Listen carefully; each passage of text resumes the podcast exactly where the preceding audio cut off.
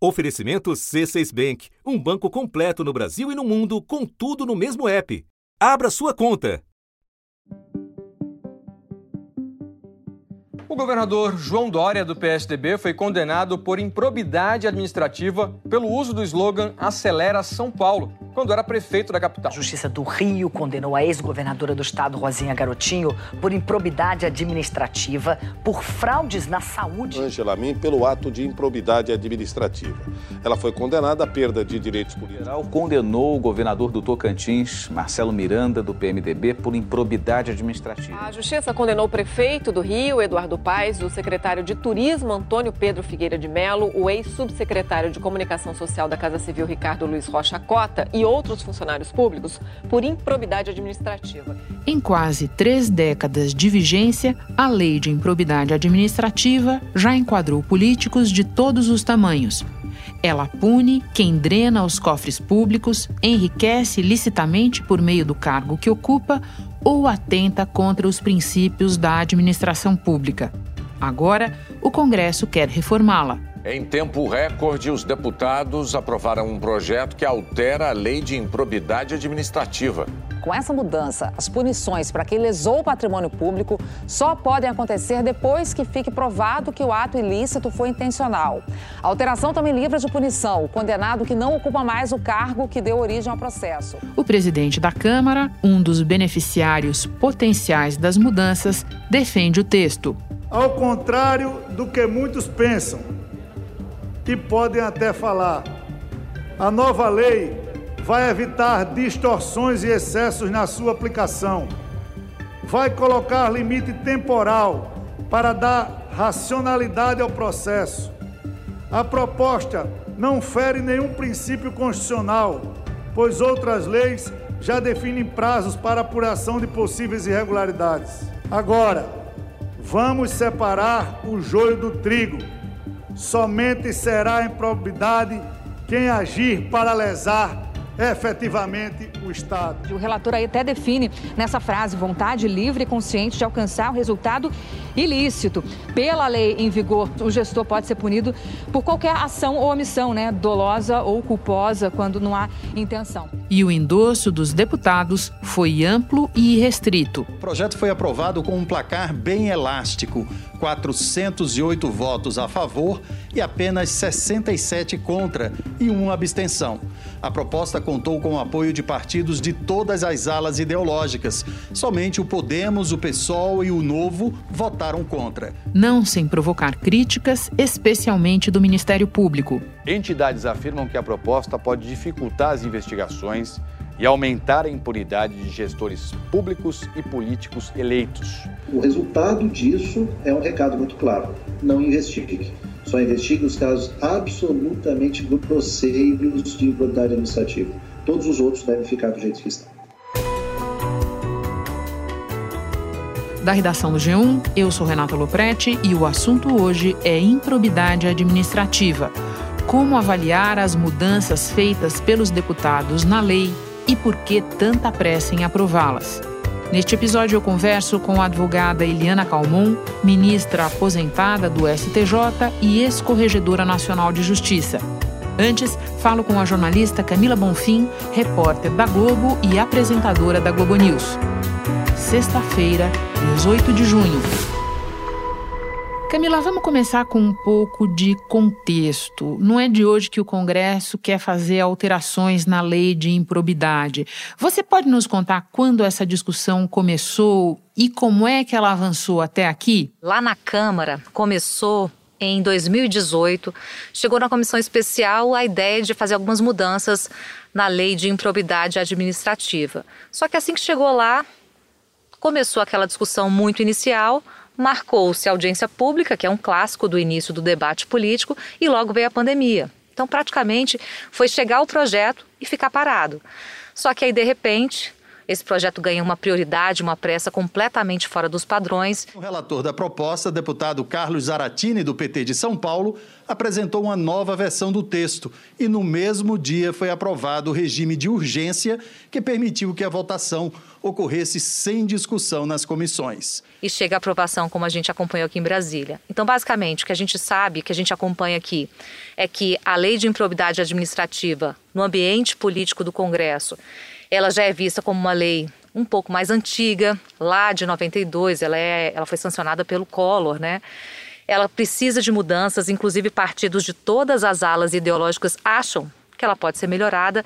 A questão é como ela foi mexida. Bom, pelo que você descreve, é uma espécie de passe de mágica. A gente quer entender esse passe de mágica. O que, que aconteceu de diferente para dar essa aceleração que você descreve ao projeto?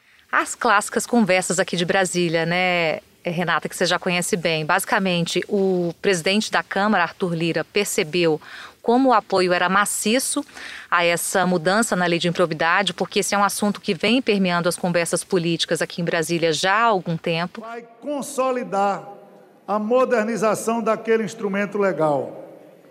Gestão pública no Brasil não é fácil. O presidente da Câmara, Arthur Lira, e o pai dele foram acusados pelo Ministério Público Federal da época de aceitarem receber uma vantagem indevida de 1 milhão e 500 mil reais. Vamos assegurar, mais uma vez, repito, ao bom gestor a retaguarda para que ele possa ajudar o país na sua honrosa missão, sem estar vulnerável por conta das leis que são feitas para criar dúvidas e não para reforçar as, as certezas. Ele percebeu que ele não teria resistência de praticamente nenhum partido, que isso é um assunto que une esquerda, direita, centro, porque todo mundo tinha alguma crítica à lei de improbidade administrativa. Existe sim uma ação eu diria, de autopreservação do Congresso Nacional, da classe política como um todo. A mudança da lei de improbidade administrativa, que foi aprovada à urgência, é o sinal mais claro dessa ação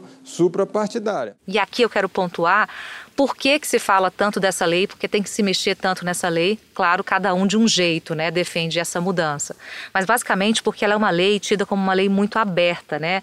Se a gente fosse assim traduzir muito de forma bruta, digamos assim, de forma muito simples, ela é basicamente a lei que trata da desonestidade política. Como isso é muito aberto, os conceitos usados nessa lei de 92 é muito aberto porque são conceitos que falam: ah, sanções a agentes públicos em caso de enriquecimento ilícito no exercício do mandato, é, questões patrimoniais. Então, há muita crítica, porque isso, por um lado, pode gerar injustiça. Um gestor que não sabe que seu subordinado está cometendo uma ilegalidade pode ser punido, mas, por outro lado, também é uma lei que tem defensores porque abarca todas as situações possíveis que uma ilegalidade, que a gente sabe que pelo conceito básico, ela é feita ali por debaixo dos panos, então a lei consegue alcançar. E é uma discussão de fato complexa, né, Camila? Porque, de um lado, existe um propósito legítimo de se diferenciar o que é crime do que é erro administrativo até para punir de fato quem comete crimes, né? E de outro lado, existe uma preocupação em não abandonar, em não coibir o combate à corrupção. Agora, Camila, quando você fala de passe de mágica, tem uma outra imagem que a gente pode procurar, que é a imagem do placar super elástico, né? Foi uma mais do que ampla maioria e, como você disse, multipartidária. O que, que essa maioria tão folgada e formada por representantes de praticamente todos os partidos revela sobre o ambiente político no Congresso neste momento? Revela justamente que eles olham para leis como a de improbidade administrativa com uma certa com certo receio de virar refém de coisas muito abertas. Isso também tem a ver com o histórico dos últimos anos de investigação. O que, é que você teve ao longo é, desses últimos anos? Uma classe política que se sentia muito pressionada em relação a ações de investigação e julgamentos como mensalão e a Operação Lava Jato. Então, de dois anos para cá, principalmente, você teve uma reação da classe política tentando se proteger, tentando se preservar. E principalmente o seguinte: quando se enxerga, Renata, no ambiente político que há vontade de se mexer numa lei, por mais que a vontade varie muito, é, de partido para partido, que um queira um jabuti, o outro já não queira, isso é a senha para que haja um acerto político e isso se traduza em plenário em votação com larga, larguíssima vantagem. Foram 17 partidos de esquerda, direita, de centro a favor três partidos somente que foram contra. A Talíria, que é do PSOL, um dos três partidos que, que foram contra, ela falava: olha, eu acho que essa lei tem que mudar, ela é muito, ela é muito aberta, ela não é muito objetiva. Mas eu venho aqui dizer para vocês que eu sou contra da maneira que essa mudança chegou. Achamos que é inoportuna nesse momento a matéria, no momento de crise sanitária, e também preferíamos debater melhor nas comissões e também com a sociedade civil porque aí também quero aproveitar essa deixa para falar um pouco, pelo menos dos pontos principais. A gente vê que, com as mudanças, a lei de improbidade administrativa que existe hoje, ela tem uma pena mínima. Muda-se. A proposta muda, não está valendo ainda, mas ela tira essa pena mínima. Isso é um ponto de bastante crítica né, e de fragilidade. Também na proposta inicial, o relator, deputado Carlos Aratini, ele abriu uma brecha para que o nepotismo não fosse considerado improbidade, desde que tivesse ali, de uma forma mais traduzida aqui para a gente, uma, um mérito para estar tá no cargo, um parente que, que tivesse uma formação para ocupar aquele cargo. E aí ele teve que retirar, né? Foi um bode na sala, teve que retirar isso no plenário porque não tinha como passar. Outra coisa que tinha também na proposta principal era que o Ministério Público tinha que ressarcir o investigado caso chegasse no fim da investigação ele fosse inocentado. Isso também foi retirado, né? O novo texto também muda o tempo de prescrição do crime. O prazo passa a ser de oito anos, a contar do ato, independentemente do mandato do autor. Pela lei atual, o prazo é de cinco anos contados a partir do final da gestão. Outro trecho, outra alteração feita pelo relator e que está no texto base. Determinação de que qualquer inquérito aberto para apurar improbidade tem que ser concluído em 180 dias e pode ser renovado por mais 180. Mas basicamente o grande centro da questão para eles e que é a linha condutora dessa proposta é a questão do dolo, né? Deixar claro que é improbidade quando há uma intenção. Por um lado, eu acho que corrige mesmo essa esse problema que você estava falando antes, né, que temos que ter equilíbrio ao olhar para essa proposta, porque senão pode gerar injustiças. Por outro, os investigadores acham também que restringe muito o espectro da investigação. Bem importante de você trazer esse ponto de vista, Camila. E para terminar, eu lembro que esse texto segue agora para o Senado. Pelo que você pôde apurar, o que, que a gente deve esperar dos senadores nessa matéria? O Senado está muito é, ligado hoje na MP da Eletrobras. O Senado aprovou o texto base da medida provisória que permite a privatização da Eletrobras. Mas, é, de qualquer forma, eles também estão, mesmo com o olho cá e outro lá, que a gente sabe que os políticos têm essa capacidade, né? Fora o olho na CPI da Covid, né? E o olho na CPI, eles são polvos, né? Assim, a gente também tem que, que ser, mas eles é. também sabem ser como ninguém. Então, o que eu percebi ali foi o seguinte: eles vão fazer reunião de líderes, eles, ou seja, vão levar esse assunto o quanto antes ali para para a mesa, para as discussões. Não há uma resistência a essa linha mestra da proposta. Isso é um consenso na política aqui em Brasília. Agora, eles também analisam o seguinte, né, Renata? É, mudar a proposta quer dizer voltar para a Câmara. E a gente já sabe que na Câmara tem uma larga maioria de partidos de todas as alas ideológicas. Então, eles vão avaliar também se vale esse ping-pong de ir e voltar, ou se realmente, já que concordam sobre o cerne da proposta, isso vai adiante e aí, enfim, desgaste político é uma coisa que eles estão bastante acostumados. E eles acham que tem que corrigir essa lei, que de fato tem quase 30 anos, merece alguns ajustes. Alguns, de fato, equilibram, outros, nem tanto. Então vamos continuar acompanhando. Eu agora vou conversar com a ex-corregedora nacional de justiça, Eliana Calmon. Mas antes, Camila, te agradeço por todas as informações. Bom trabalho para você aí. Obrigada, viu? Bom trabalho, um beijo.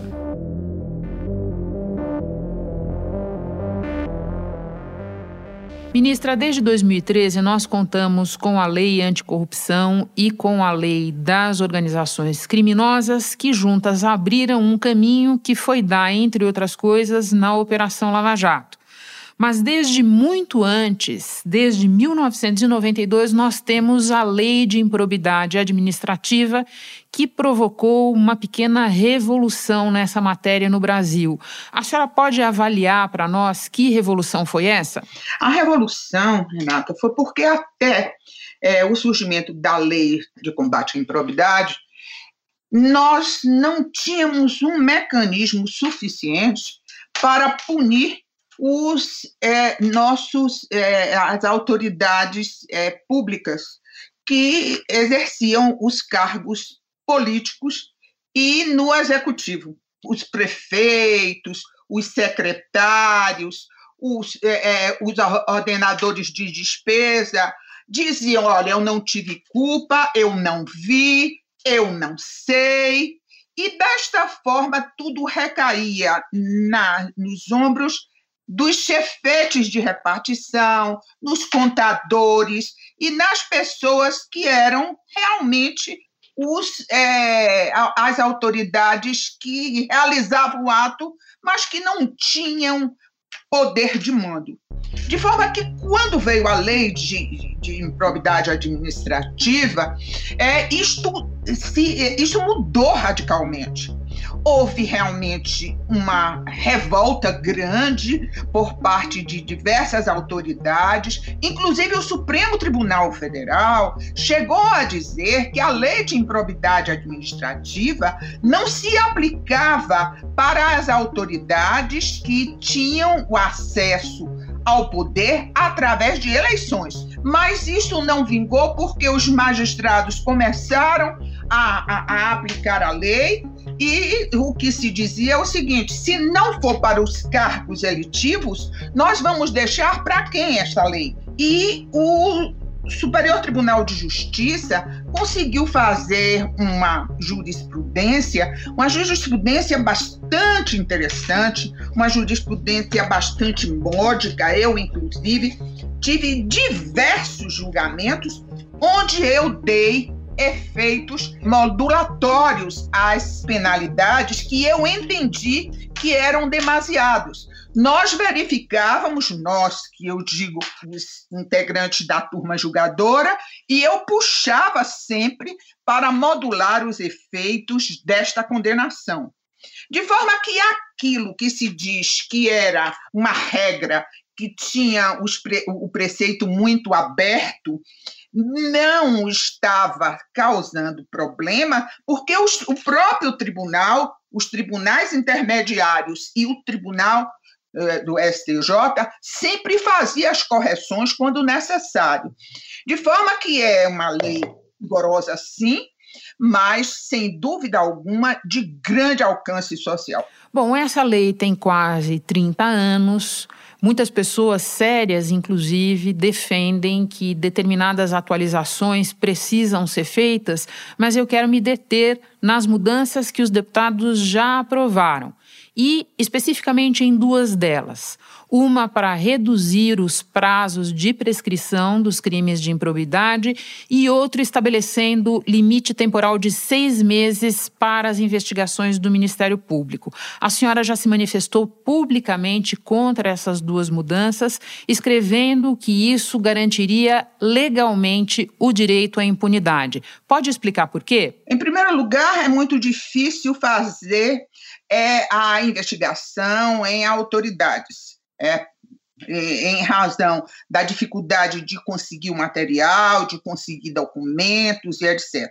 De forma que estabelecer um prazo de seis meses para o Ministério Público é, fazer a investigação é praticamente dizer que o Ministério Público não terá tempo hábil para isto. Né?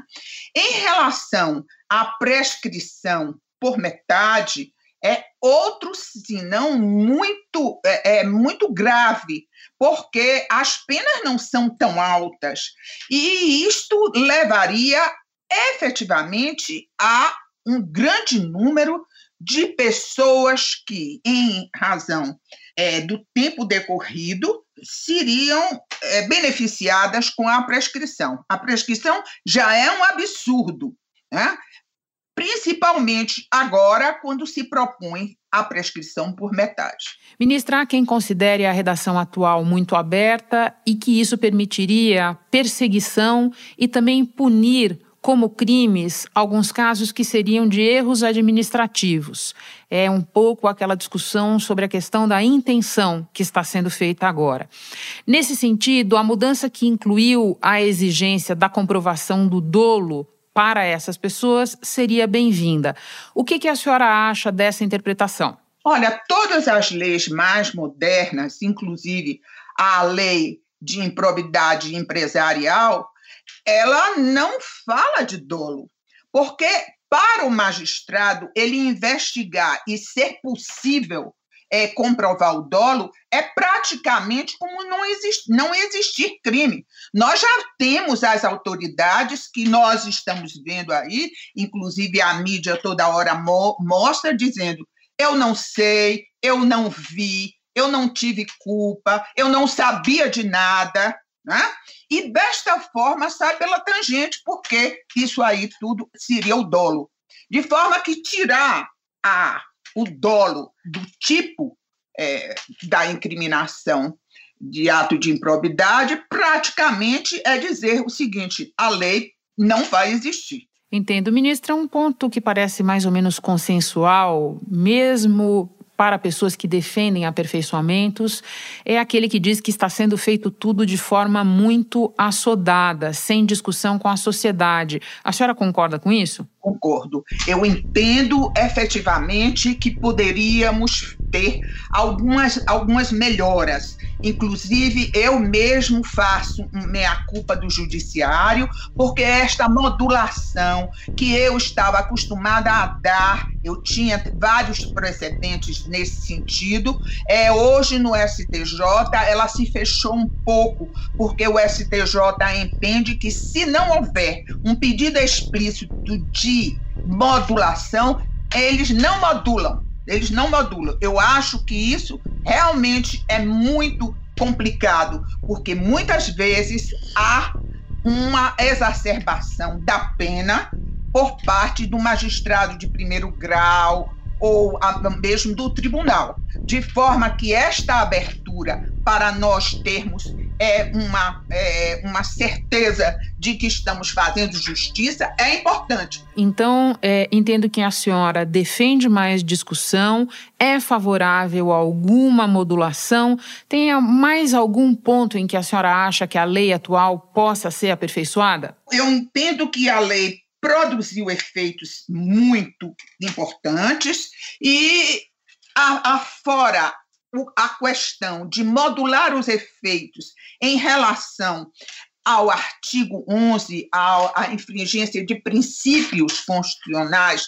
que estão na Constituição e que é repetido na lei de improbidade, isso poderia ser feito sim. Ministra, muito obrigada por falar conosco e por dividir conosco a sua experiência nessa matéria. Foi um prazer recebê-la. Bom trabalho. Muito obrigada. Foi um prazer também falar com você e para os nossos ouvintes. Este foi o assunto podcast diário disponível no G1, no Globoplay ou na sua plataforma de áudio preferida. Vale a pena seguir o podcast no Spotify ou na Amazon, assinar no Apple Podcasts, se inscrever no Google Podcasts ou no Castbox e favoritar no Deezer. Assim você recebe uma notificação sempre que tiver novo episódio.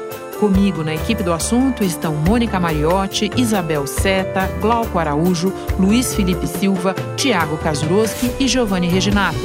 Nesta semana colaboraram também Gabriel de Campos e Ana Flávia Paula. Eu sou Renata Loprete e fico por aqui.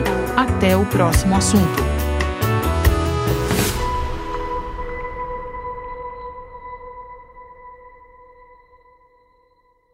Você no topo da experiência financeira que um banco pode oferecer. Escolha um banco completo no Brasil e em qualquer lugar do mundo. Abra sua conta no C6 Bank.